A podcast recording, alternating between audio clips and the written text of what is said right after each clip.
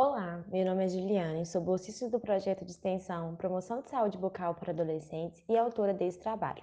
Nesse vídeo, compartilharemos a reformulação das ações do projeto a partir da suspensão das atividades presenciais por causa da pandemia Covid-19.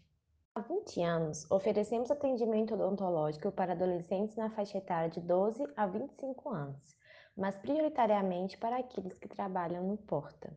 O projeto tem utilizado mídias sociais como o Instagram e o WhatsApp. Para a postagem no Instagram foram definidos cinco temas: saúde do adolescente, saúde bucal, saúde mental em tempos de distanciamento social, pesquisas e notícias relacionadas ao Covid-19 e informativos sobre atividades online, lives e webinar.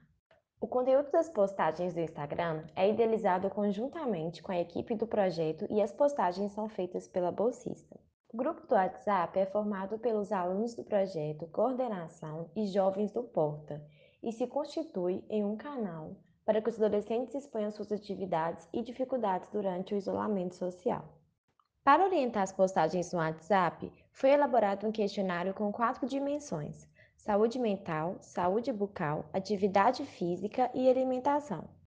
As reuniões de orientação com os estudantes, uma bolsista e 12 voluntários, são realizadas na plataforma Teams para discutir os conteúdos para a página do Instagram e as atividades com o grupo no WhatsApp. O Instagram tem se mostrado uma ferramenta útil, pois permite a publicação de posts informativos de forma rápida e com a possibilidade de interação com os seguidores do perfil. Os posts no feed são publicados todas as quintas-feiras, às 18 horas, por seu horário de maior alcance de usuários. Os stories são reproduzidos sempre que pertinente. Com o aumento na frequência das postagens no Instagram do projeto e tornando uma conta comercial, o alcance da página aumentou, assim como o número de seguidores, permitindo maior interação.